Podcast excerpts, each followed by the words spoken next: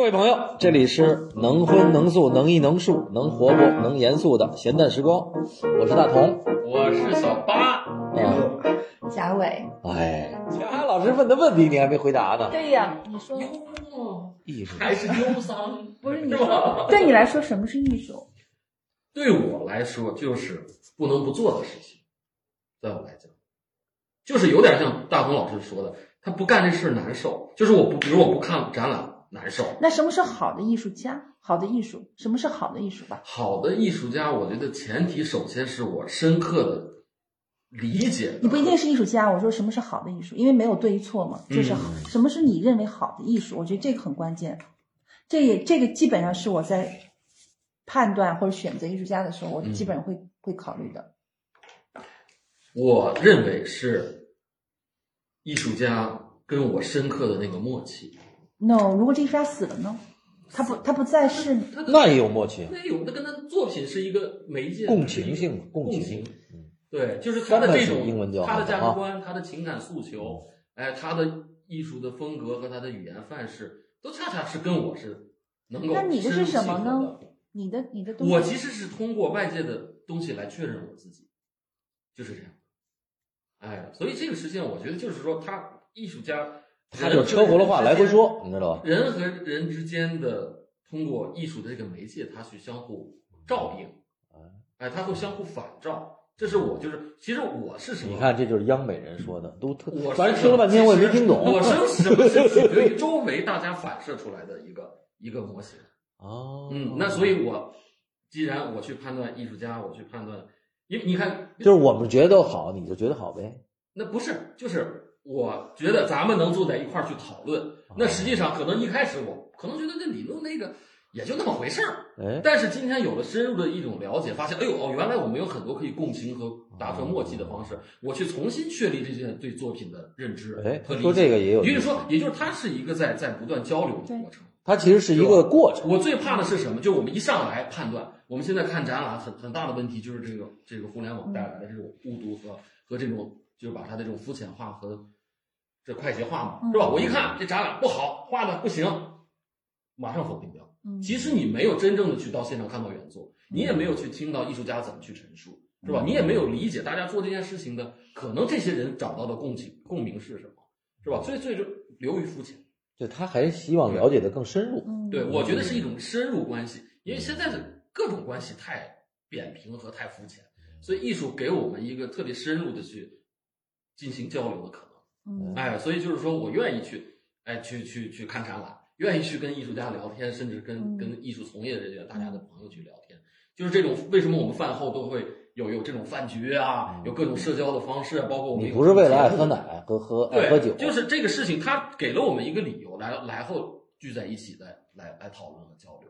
这种深度的交流是我渴望的，嗯哎，深度的认同是吧？就是说你不能说是是达到爱的层面嘛，但是它这种深度的需要，心理的需要，嗯是是艺术能解决的。孤独、孤独、忧伤。哎，解决我的忧伤、孤独、幽默寂寞、空虚，哎，这种这种甚至是厌世，它可以弥补我这些问题。也就是那你是从艺术家那里找慰藉是吧？它有治愈性，嗯，有安慰性，哎，甚至当然有的人认为艺术是可以让你去进入幻境的，对哎，让你去置换的，哎，然后我更多认为艺术是让我治愈的，嗯就是这样。哦，你看你们俩啊，一个给予，一个治愈。哎呀妈，咱们今天这个聊天一下拔高了好多，对，是吧？你得最后让李诺总结一下吧，还是我总结啥呀？不是你你贾伟问那什么问题来着？什么是艺术？什么是你认为什么是你爱的好的艺术？另一 那个什么是你爱的女人？你先讲讲什么是你爱的女人吧，别不他是这样老讲什么艺术，对太费劲了，他不对吧？认为不不，你们都听听什么？对他是我想听听李诺说的什么是爱的女人，完了再说艺术啊。对，艺术对于艺术家来说，他就是他爱的女人。是这个我认不是，我想听听什么叫爱的女人，怎么变成这句艺术了，是吧？但是除了这个，它不能对呀是我艺术啊。我觉得你们刚刚两两位聊周老师也好，还是陈曦也好，聊这聊的时候都在聊这个艺术。但我觉得我们在说艺术的时候，还有还有一个东西，我觉得要去明确一下，关于艺术和艺术品，这是两个概念。我觉得你们刚刚在说这个时候，其实这两个在混为一谈的。对，艺术和艺术品是不一样的。你在问我什么是艺术的时候，我觉得它不指向某件作品，它指向的是一个艺术家的一个生活的状态。这个状态包括他的呃思维逻辑，还有他的视视视视角，还有他的这个价值观什么的。它是这么一个概念的东西，它是个活的和变的一个东西。不，因为哎李怒是生活在艺术当中，对吧？就是你的生活，就是你创作也是艺术，所以你可以这么说。像对于我们来讲，普通人，他艺术还是一个 相对来讲还是个先首先是个艺术品，对。对吧具体的？它是是一个作品呐，或者或者一本书啊，或者看的一个 video 啊，它还是有一个，因为我我们自己不创作嘛，我觉得艺术是抽象的，艺术品它可以是具象的在对现，这还是有区哎别的。，对对对嗯，它是有一个形而上的那个感受。哎，你问了半天，你说呢？我我觉得我，我觉这么仨，都不一样，反正肯定。但是我觉得我总结的还是把你的这些精华所表达。我觉得首先对我来说，我要判断一个艺术家或一件作品的时候，我首先要看几点。第一点呢，就是他是不是在质疑，他是不是在去，我们叫问题，对，嗯他会质疑的同时呢，他还在发现的一个过程，就是他在质疑的同时，他还在探索，但同时呢，这个东西其实是我们有感知的，可能通过艺术家的转换，他有新的一个视角去看。所以，艺术家他是永远用不同的方法启发你去看这个事情，以不同的视角来去来去对这艺术家的角视角对，他肯定是。你你比如说我我今天说我爱你，可能艺术家他转达出来不是 他转达出来的别就是这个今儿说。他转达出来的这个他说东西，你把那柱子皮儿给我剥了，他是他是完全的不，就老的问题是一直有，比如说我们不能回避的这些东西，对。一直都会在的。对。古代是，现在代，现在也是。你比如看《红楼梦》，两百年前的人情世故，包括这个现在的这个上学的问题，在那个时候就已经提出来了。但是呢，你能不能用新的方法和新的角度来去把老的问题提出来的同时，对，它能启发别人。那我觉得李路其实有一点，我就是让我觉得特别的，不，但是你身上也有，就是你们俩特别的博学，就读了很多书。这个呢，我觉得就是我需要花时间去把这一课补上来。这样的话，你一提一个什么词儿，你就去把它对应上，因为古文对对应不上的，你知道，嗯，这很可痛苦。爱呀，我们就会那两句这很这个不是，这很是哲学思维。对，我。觉得也不完全，就是嗯看什么东西。我觉得到我们这个年纪，你说看嘛，我觉得就是学的活到老学到老，这是古话。但是看什么东西，我觉得比看更重要的就是去理解和消化。文化文化是要化到自己身上的，那才是自己的东西。你知道消跟化有什么区别？消消跟化，嗯咱说消化消化，消是一个物理的，先给它去掉碎片儿，化就是其实是一个就是咱们身体它它是加温，它是化学的，化不是化是一个加温的过程，嗯，把这个温度上升以后，才能把那个你看，这个理解的还是一个生活和物理层面的。对关于消息，消息消息它是一个佛家的语言，啊，那你怎么也能用你说那个切成片儿的感觉呢？不是咱们是是消化这俩字儿，但一样的，都是一个字，哦不是这样的。我觉得这个文字它是一步一步到今天为止，我们就更加聚焦，啊就更加具体化喂。其实它在产生产生之初的时候，我觉得它是一个更广义的概念。哦，我问一个问题啊，因为这个这个作为画廊主，这个贾老师这个问题，因为不可回避的是一个商业问题。嗯哎，就是说，当然我我也知道画廊里一部分艺术家是可能销售上为主的，一部分艺术家可能像，当然李路可能也也卖的很好，我没有确凿的这个证据，但是看起来他像是一个更学术的，哎，更有这种实验性的这样一个艺术家和展览的类型。嗯，但是这种类型在我们常规的普通的这种，比如收藏人或者艺术爱好者里边，他觉得这个东西谁来买呢？或者我们这个他怎么去维持艺术家的这个变现、变现生生存呢？然后或者作为画廊，他怎么去从这些类型里面去盈利呢？这可能是更多听众他们也想去了解的一个一个。下回咱们得单独得问这个哎但但贾老师这个问题，知道吧？我就不能告诉李怒，当时艺术家一会儿告诉他麻烦了。不，就说从画廊经营定位一个大的层面策略上来讲，不具体谈该每件作品该该保留还得保留，知道吧？对，就是给 大家不能什么都这个保留麻烦了，还有个新的，我我我我是觉得，嗯，我是觉得哈、画廊它是要有使命的。嗯为什么我们中国没有自己的奢侈品品牌？是因为嗯一直以来我们都想挣钱，快速挣哎，钱，快速对，快速挣钱，然后呢，去达到一个利润最大化。但是我觉得使命是来源于时间、文化积累。画廊一方面它的属性就是商业，但嗯同时在当下，画廊的这个话语权其实很大的，嗯就是它可以点石成金，它可以指鹿为马。对，但是我是觉得，画廊在同一时代，尤其我们是七零后、六零后、八零后，我们这一时代的人，我们其实 我们其实是要努力的去推动一种文化现象。对，当然，当然我我说这个文化现象和文化建设这个事情，可能大家会觉得我很大哈，但是你没有这个东西支撑的话，很高，不知道。就是想的很一话叫大只，对，就想的很很对。很很，就但是问题是你如果没有这个东西作为支撑的话，你是熬不过黑夜是的，是的，如果这个东西它只是挣钱是你人生当中的唯一目的的话，黑夜来的时候你是熬不过的。扛不过去，对对，那我是觉得，从我的一个角度来说，我觉得学术其实是最好的市场的背书。是，对你从更长远的，对，而作为画廊来说，我我我需要有一种野心，在市场上是可以去。啊、有定价权，能推动，然后能让我的藏家挣到钱，能让我的藏家买到很好的作品，哎，买到好的东西，好的作品、有价值的作品。你想想，你十年以后你再回头看画廊给你的这些作品，一半儿的可能是挣了高钱，但一半儿的绝对都是非常棒的作品，你会很骄傲。我觉得画廊这样才能长久。嗯，但是同时呢，我是觉得就是。它它它是需要有一个就是时间的，有一个有一个积累的对，有一个积累的，而且对，嗯，而且我觉得，呃，好卖的艺术家很多，很多吗？好的艺术家少。我觉得不多，现在好卖的也不容易。好卖的艺术家，我觉得你可以去，呃，去怎么说呢？去稍微迎合一下市场，嗯，但是你的代价会很大。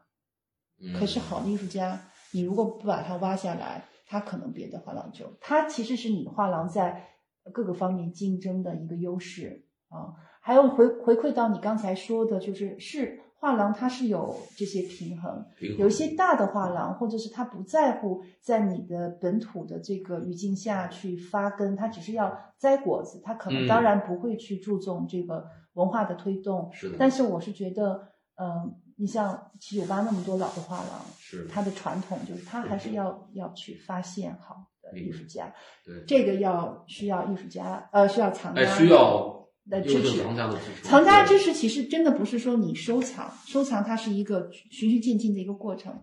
藏家的支持是你开放。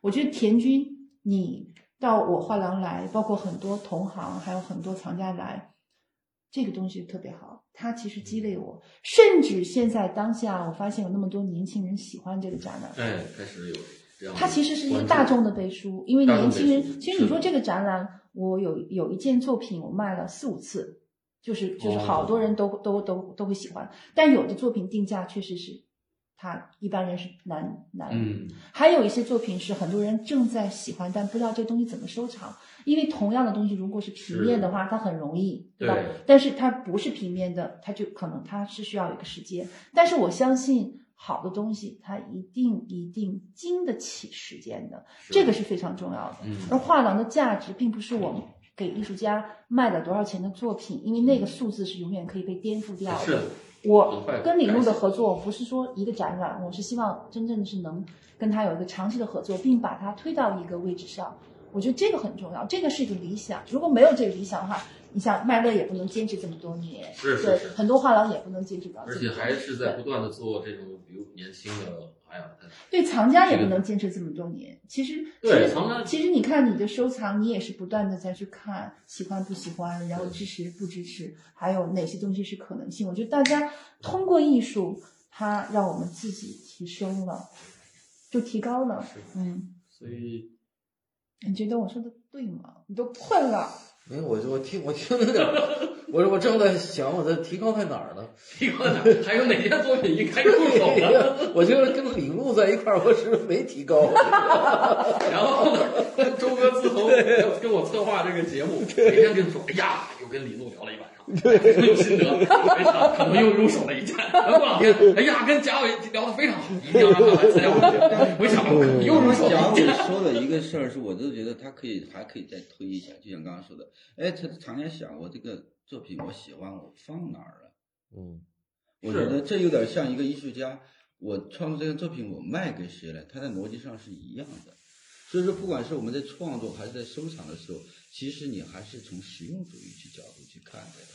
但是你想，那比你比如那个你地地板上那个很大的那个东西，嗯，那确实没地儿搁。对于对于对于很多人来讲，对，他是 他得他他得弄一仓库你要是普通的人，那他就是有这个，现在没法搁哪儿啊，这这太难了。这个装置这种东西，很多大的装置也可以往墙上搁。为什么它？是机构太大，一，般家里也搁不下呀。我觉得那还是就是有些装置作品，为什么就我是装置作品难做展览，嗯，嗯，难出来，艺术家难出来。你怎么你们怎么去理解装置啊、雕塑它们的区别？这还挺好玩的。对吧嗯，装置跟雕塑还是有很，我觉得雕塑还是比较相对来讲还是传统意义上，嗯，过去我们按按这个媒介来分的划分，就是国内是这样的一个学因为院是这样的因为雕学院过去就是央美怎么就国有版雕壁嘛，嗯，哎国有国画、油画、壁画、版画、雕塑嘛，哦，哎，它是雕塑和装置，央美是怎么分的？呃，然后进入到现代主义以后，我们一看到有很多不不是原统原来传统那种所谓的架上雕塑，嗯是吧？架上它在工作室里面有一个工作台，然后以这种三维写实基本的风格来形成一个作品。嗯，哎，完了后来是现代主义以后，我们的这种材料的多元化，然后这种尤其杜现的尚呈现的多元化，杜尚把现成品弄出来以对然后，我的这种展示的多元化，嗯以至于我们综合认为这种实体的三 D 空间里产生的，大家就可以叫装置。因为我我发现这也是有一个问题，因为你在国外出那个画册，它也也叫什么 sculpture 是吧？是吧？但是一看什么都有，哎，它它它也是这样。但是我觉得但但是这是有是不是 object 这个词儿呢？比如它是一个 object 这个物，但是其实简而言之，就这个装置和雕塑装置英文怎么说？Installation 对。我给你简而言之吧，你想听吗？哦，你想听吗？嗯。我我我我其实之前我跟李璐 argue 过，就我们俩争执过哦装置和雕塑的问题。但是我又来了，是的，是的，我 我为此我研究的很很透彻啊。嗯。但是我说一个例子，你就能马上解决这个问题。比如说你现在看桌子上这一些东西，你单独拎出来，它就是雕塑，这个是雕塑，这个是雕塑，嗯单独拎出来它是雕塑。但是你把它放在一起，它就是 installation，嗯，就是装置。装置它其实需要一个场域的，对，你比如说李怒的这件大的雕塑，十三米高的这个雕塑，嗯它在金融艺术产业园区立着，永久立着。嗯如果这个雕塑在那儿立着，它就是雕塑。但是如果把这个东西跟它周围的环境结合在一起的话，比如有水面、有树、有这个空间、有建筑，它就是一个装置。嗯装置通常是特定于某一个，比如说美术馆，美术馆他喜欢李怒，他说我现在要委托李怒去做一件装置，在我的美术馆里的某一个地方。那这个东西就作为收藏，那它这个它就是 consignment，、就是我不知道委托。这个雕塑装置到今天为止是否有一个定论。我觉得就是每个人有每个人的理解。呃，我觉得首先“装置”这个词儿哈，以前没有，以前有的都是雕塑，对吧？嗯那肯定装置要比雕塑大，它是后来的嘛，就是它涵盖的那个内容要要更广泛，而且它是新的东西。因为装置原来就就雕塑原来基本上是还是艺术品，但是装置很多可能不是艺术品，最开始来讲。嗯对吧？你它肯定是一个，比如现成品啊，什么都都可能。但是由于它的含义扩大了，所以这其实另外一个角度就是艺艺术的涵盖的范围大了，所以很多原来原来原来范畴大了，所以原来不就是装置或者什么绘画，对吧？那都并不到原来装置和绘画之中的那些东西，哎，也变成了艺术品，是不是这个意思？我不知道这个事儿有没有定论，但我我自己并不这么去理解它。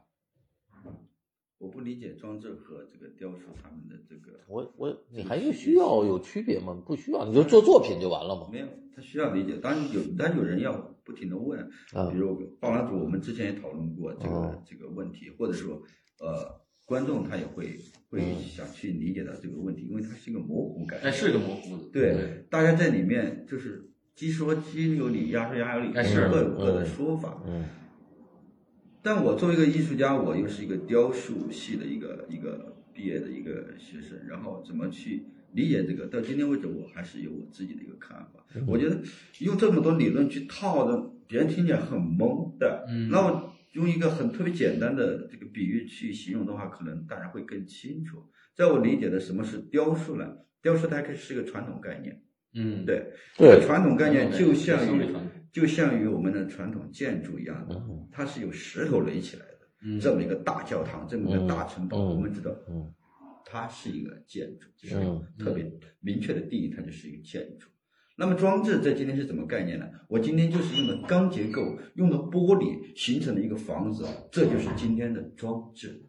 我觉得用这个比喻去给大家去说，大家可能会就特别直观。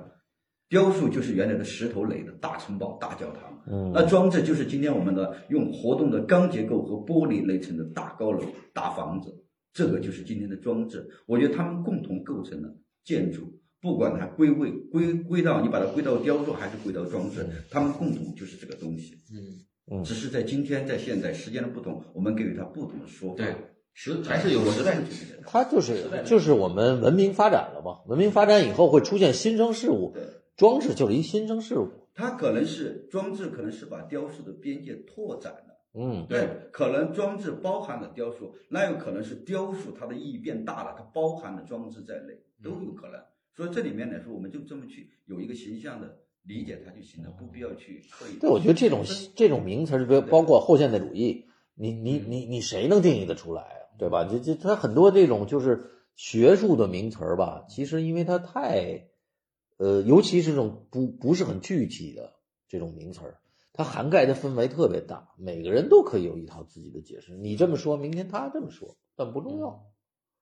就跟今天我们提当代一样，嗯，对，在在任何一个时代，他在所是那个时代的创作是都很当代，对都是他的时代，嗯都是当代的，他有他的表达。对，但是具体到我，我觉得当代对我来讲还是很明确的，就是当代跟现代主义还是不一样。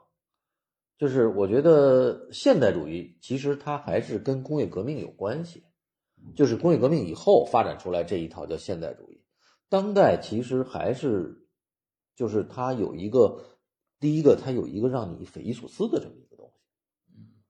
它很就是很具有当代性的作品，往往是你原来的思维没有达到这儿，它是一个新的一个一个思维的东西。但是在每个时代，当代性每个主义的提出，每个时代它都是破那个时代的。嗯，对，对，那我回头再去看，你看杜尚在在说那个下楼梯的裸女的时候，是对，当时就是就是一个特别前卫的东西。嗯最后在提出小便池的时候，又是大家不能理解的东西。是那我们今天再去理解所有东西，我们都能理解。我们今天要一步一步推进去拓宽这个边界。没错对，所以在每一个的时候，嗯它都是面临如何去突破它，对如何去这样的一个道理。但是你比如我想写东西的时候，我要写写说嗯这件作品或者这个这个想法具有当代性，嗯那肯定是这个艺术家提出来的作品或者提出来的这个想法，确实是很很有一种新颖的东西在里头。否则的话，就用现现代就完了。就这，因为因为我们今天的中国，其实现代主义、当代甚至传统都在都在都在同同时并存的。但是当我们提到现代性，或者或当代性，尤其是当代这个词儿，它肯定是有一个新的东西。没有，但我的理解啊，我就是因为我把它简化了。我觉得现代，因为我们画廊也有现代艺术家，张伟就是一个现代艺术家，他他是他是更多的是就艺术家当中的艺术家，他是更多的去表达自己的一些想法的。但是呢，张培丽他就是一个当代艺术家，他是在表达时代的，所以我觉得当代这一块儿，他一定不能忽略了，就是作为一个艺术家，在当下他对生活在当下的一些回应，一些、嗯，我我再给你讲这么一句啊，我嗯记得梁硕说过一句话，嗯就是说什么叫当代性？嗯就是艺术还能这么干，嗯这是第一句。第二句是，哎，这么干也还行，这就是好的当代作品，就是原来还能这么做。因为这想法完全是一个颠颠覆的，就是过去没有这这种想法。你说张培利张老师这个作品对吧？你们最最新展览的这个这个这个这个这个，哎，还可以这么搞。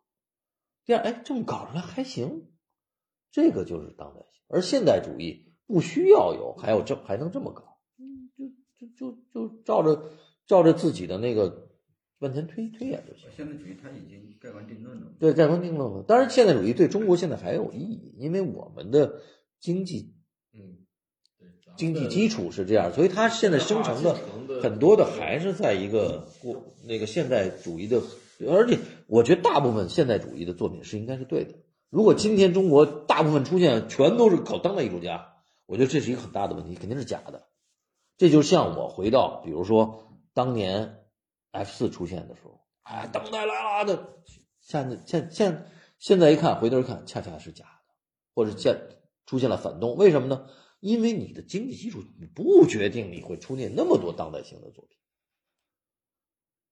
这是当然，这是我返回身来去想这个问题啊。可能好好多人也不认同，哦，但是咱们今天就说哪儿说哪儿了。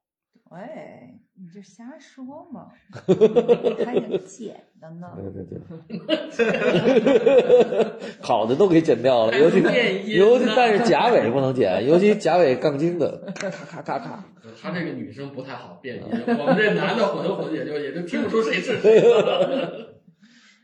哎，说到张伟老师那个，我挺有，因为我。还还挺喜欢，因为他真的是生活方式，他的生活方式，他的他是艺术，他真的是。而且他现在由于这几年的这样一个，就是等于十年前我认识他的时候，还是那样一种感觉。但是随着后来我们可能中国的市场也好，或者历史也好，对那个阶段的无名化会那个阶段的重新的认知和梳理，哎，我发现他的那个，就你刚才说的那种个人方式，特别特别又凸显出来。哎，他的这种对。但我恰恰觉得大家太把它定位为无名画会的一员，这个是抹杀了他艺术家的这种创造力，他的个体。张伟真的是他，嗯，如果是呃有机会去跟他有一个对，你会觉得他是不一样的。他他的这个东西还是很打动你的。当然很简单啊，就是很多人现在回头看啊，但是问题是不是说所有人都能做？嗯，所以这个实际上就是。就是需要去深入理解。你要是说只看最后画面的结果，你会觉得哦，那好像还是一个现代主义抽象。哎，但实际上你用他的生创作方式、生活方式，你去理解，因为他那个我看到他去拿摩托车去直接去压在画布上，这样去创作，然后以及他生活里的这样一些表达，我觉得还是。其实我觉得我们一出生摆在我们面前就是。几乎所有时代都有了。是，如果我们一出生经历了，比如说很多不同时代的传承、叠加、转换、断裂，就是继承，然后再开始，那我们可能会对很多东西有新的一种认识。嗯，就是现在我们就是你看中国，就是我们就不可回避的艺术市场这个问题。那有的藏家他就是要买印象派，可是印象派在西方它已经是一个什么样的一个事情了？对，有的人他可能就觉得哦，抽象很重要，但其实，在西方这个东西也是有问题的，就是它不是有问题，就是已经是过时了，就是缺啥补啥呗，你没吃着的永远想要。但是我我是觉得中国，我觉得中国的这个人的学习能力啊特别强，反思能力特别强，而且它的市场如果永远在的话，那中国艺术家的这个身份在整个的全球化下，它是不会被。抹抹灭掉的，因为你你看九十年代的时候，呃，西方艺术家当中的就是苏联、俄罗斯的艺术家，他整体的那那个断断代。但是九十年代，我听很多老的前辈跟我说，说几乎每一个纽约的画廊都会做，就是俄罗斯艺术家，就是苏联艺术家。但是现在你再去看，没有了。没有。主要原因，你包括日本是这样的，主要原因就是他们的藏家没有去支持他们，去推动他们的市场，而是买。比如印象派啊，或者是买西方的东西，从而他们的这一代艺术家就断档了。所以我是觉得市场其实不要回避它。是的，好的艺术家凭什么李路就不能买？我觉得他他卖的不错这一次哈，但就是说好的艺术家他一定会被时间所认可，被市场呃所认可，他这是需要时间的。嗯，你如果这个东西一下子有这么多的喜欢，那就是在。那个直播上，是那是一个实用实用品，它一定是从小众慢慢的去，它是有一个时间的一个扩散。你包括周彤老师喜欢的那件作品，收藏的那种作品，有好多人都特别喜欢。对，我就觉得他是需要，但是这个问题是谁是第一个人，谁先去做，谁可以去推动，这个特别重要。我觉得推动这个环节非常关键。我我真的是我我我一六年进加入到画廊以后，我去翻嗯张培丽的藏家，真的五个人核心藏家不是核心藏家，啊，还真的就是五个人，在二零一六年之前，你是说只有这个对很少的这么伟大的艺术家，这么好的艺术家，对。但是现在呢，你觉得嗯，我觉得张培丽这三个字就可以卖了。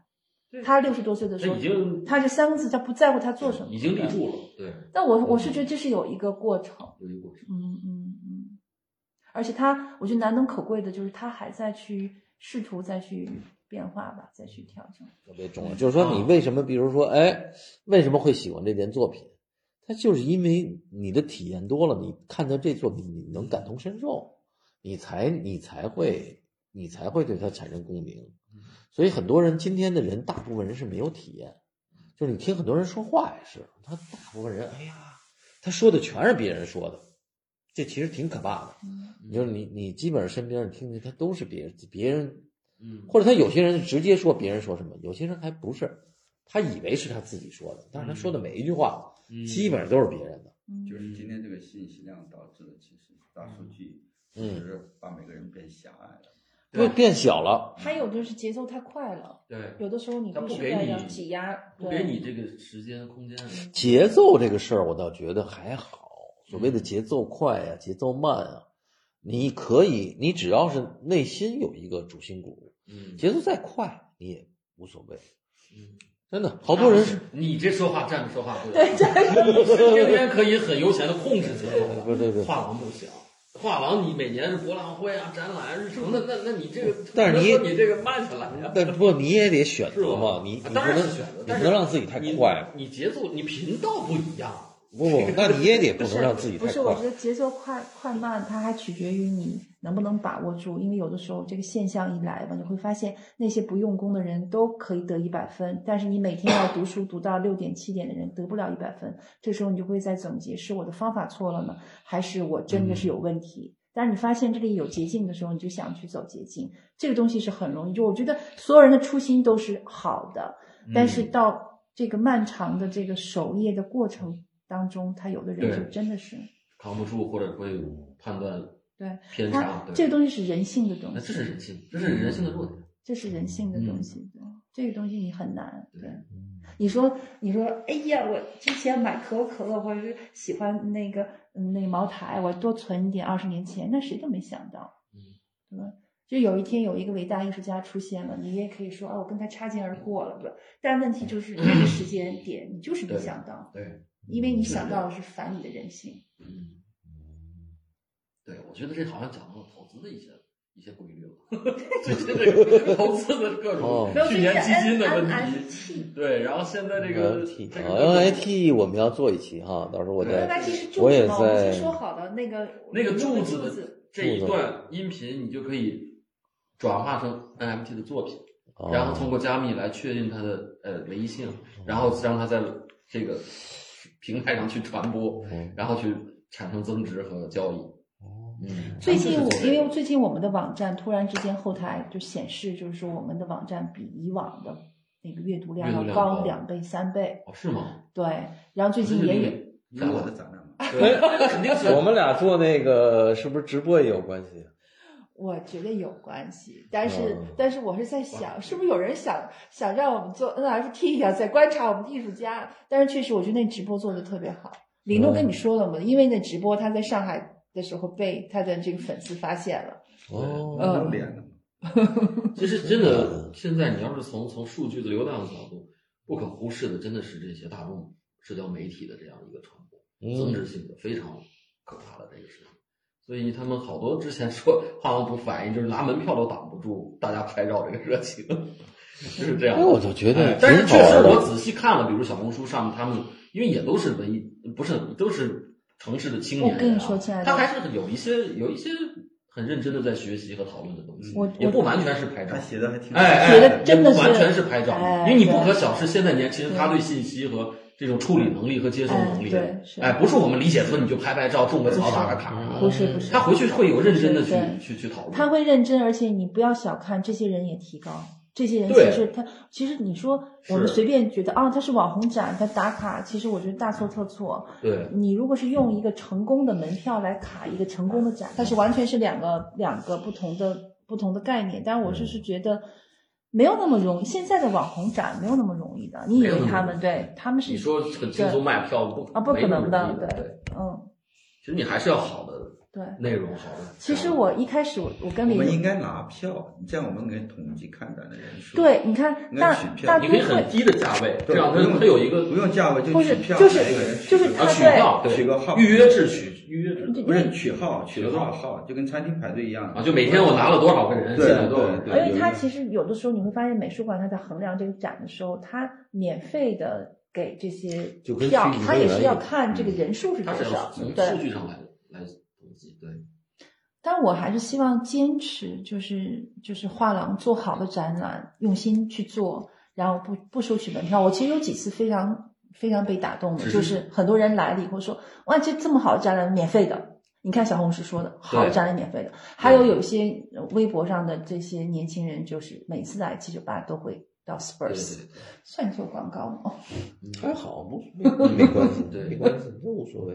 我但是觉得挺好。涉及到一个问题啊，平时对于作品的维护和管理，这个是不是工作会繁重很多？那还好。不会的，因为我我觉得体的经常怕碰啊，我觉得主要的看什么？啊我觉得最麻尤其烦绘画类的，你绘画类就上去就要就要呃会麻烦一点比如高，尤其那种单价比较高的绘画会。我觉得体量没有那么大，它毕竟是一个画廊，对我们来说，其实有的时候，啊对嗯，有的时候我其实挺开心有这么多人喜欢，因为我我觉得艺术家他也是希望有更多人喜欢他的作品。但是也得小心，我我也我也看过那个上来就摸，对啊尤其画这帮人真是不管你上来就摸，虽然免费，但是文明看展。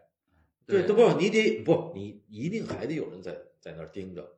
画廊，尤其是当然你这个就是它这个装置什么的还好一点还，好，但是如果是绘画作品，你必须得有人。必须是的，是的。对，因为你现在你很多人他没这个概念，是我觉得还是得有这个或者一万个人有一个，呱有手一摸，那原作不就麻烦了？是而且我希望就是因为我们马上画廊周嘛，五一的时候，我希望我们画廊就是能，就是如果是有学生来画廊，他可以凭学生证，就是可以去拿我们的这个画廊的图册。我觉得这也是一个途径，因为真的是我最近接触了一些艺术家，就是他们很年轻，九零后，他们都到过画廊看过展，而且都拍过，我就特别感动。我觉得这个事情其实哎，真的让你觉得你是有使命感的。哎，嗯其实我觉得这这个是是一个好的趋势。做个好展览不容易，因为这这个这个空空间呀、完了作品啊、关系啊，其实还是挺麻烦的。就尤其像李怒这么一个展览，我觉得从开始到最后，没有个一年时间，基本上你干不出来这个事。还好还好，主要是去年遇到疫情比较折腾。对对，疫情是个很大的问题，很多东西没法去呃保证这个时间，很很有有很不确定的地方在里面。就你保证时间，我觉得你从规划呀到那个什么，还得需要时间去就还有一个磨合，因为很很细，有很处理的很细很细致的东西。我觉得还有一些，比如说具体这个作品，还有一个还得现场调整。反正我我觉得这开幕之前都在对还得调整。嗯，这个没有那个感，没有那个敏感度，还是因为你看我这布展的特别好，是吧？对啊，就它还是有一个敏感度，到那儿差一点儿还是要不行，左边一点儿，右边一点儿，还是挺挺需要哈。或者尤其你那装置更大，它它那个对于空间的那个那个三维的那个那个感受，可能更它就是一个空间体量感的更敏感对，这个哦要做到一个，你可能差二十公分，那个那个就就差很远。对对，还有在整体空间里面的感关系，是吧？嗯人进来的感觉，你那个单个作品它的体量你怎么控制到你这个度，就控制节奏，因为你光画图在那之前，你没有现场给它那个体量搁进去，你还是没感受。就是你你你还是没有百分之百的感受，我这大大体感受总有，嗯，但是你还得现场去，大差不差还好，对于我来说还好，嗯空间的把控还好。对嗯。我装置艺术家、雕塑艺术家，他对三维的东西有感觉，但平面艺术家他有时候会懵的，嗯。就是在工作室看这个作品怎么走到那个空间，那个是讲究的。这个所以策展人其实我觉得挺考验的，因为策展人是做群展的时候，你怎么把他们之间的这种关系对比，嗯然后以及叙事性的东西，或者你给别人开看什么，我觉得那个童话廊做的那个展还是挺让我觉得挺棒的。啊，那次嗯杭州那我觉得很轻松，然后他们该说什么，然后作品之间的这种交交就是就交流，包括艺术家之间的这个就是很舒嗯，服。就它整个气质还是很接近，这个挺挺群展最怕是气质完全不一样的弄在一起，你又找不着。选什么艺术家不是策展人来挑嘛，所以说还好。对，但是有些人他就是他他控制对，作品。嗯，但是李璐，我问你问题啊，那你比如说像哎终于轮到我说像。铁铁幕这样的这样的很大的这种户外的这种作品，因为很少有人观众能亲临现场去去体验这个作品。然后那那那作为你来讲，是怎么怎么来解决这个问题？比如后面我会用更丰富的拍摄的方式，还是说你自己有什么更好的想法？这就是我刚刚说的关于艺术和艺术品的问题。嗯对我要做铁幕的时候，我就是就想去做它，跟嗯其他没有任何关系，跟有没有观众有没有什么报道有没有这没有任何关系，就是你嗯压抑不住的就想去实施到实施把它表达出来去去表达出来，去完成这个作品。对，那那你一说艺术品，那你可能就是一个相对，不管是市场的还是跟画廊的还是商业的，你要考虑一个受众购买的这样一个一个关系。嗯那你创作的时候是没有这个没有这个没有这个观念的，你就是就想去。呃，突破这个千难险阻，你也想去把它完成。是对我很多作品，它其实都有很大的不确定性、不可预知性在里面。对，因为那个过程我我大概我看了一下，对，不是非常，不容易，是个对特别艰难的、特别艰难的对也特别刺激的一个一个一次创作。对。但比如说，很具体的问题啊，那做这么大的一个作品，这成本怎么解决？人力、物力、财力，这个我不我不了解，因为我替大家啊更多的这个人想，你们怎么去解决这个你问题？你人每天面临一个吃饭、生活、房租，所有的都是它嗯都是一个压力啊，嗯这是你要去解决的一个问题。不是还有这么多朋友吗？我真的是嗯做不了了，我可以跟大家去说一下，能不能，哎，哎，以项目的方式去支持我，支持是吧？对这种是不是是？是这个非常重要。对。哎，包括我觉得，我觉得这个困嗯困难不在于说是不是你有没有这个钱去做，而是你这个作品是否动人。嗯，你真的是它是一个好的作品，我相信总会找到值得做？对，去去愿意去花这个钱。我们这个钱不是所有的钱都是实用主义的，好像是就有一个所谓的直接的回报，嗯可能有的就是它是精神的愉悦远远大于一个嗯一个。但它比较现实，我觉得就是比如说像大体量的作品，嗯那它可能就是需要这个财财力的对这个，你没有这个钱，你就是很难去落地嘛落地的，对。这就是还有一个就是，我觉得就是，你看这个艺术家，嗯就好多小孩儿说我做装置的嗯啊，就是我这是我也能做大的，这两码事儿。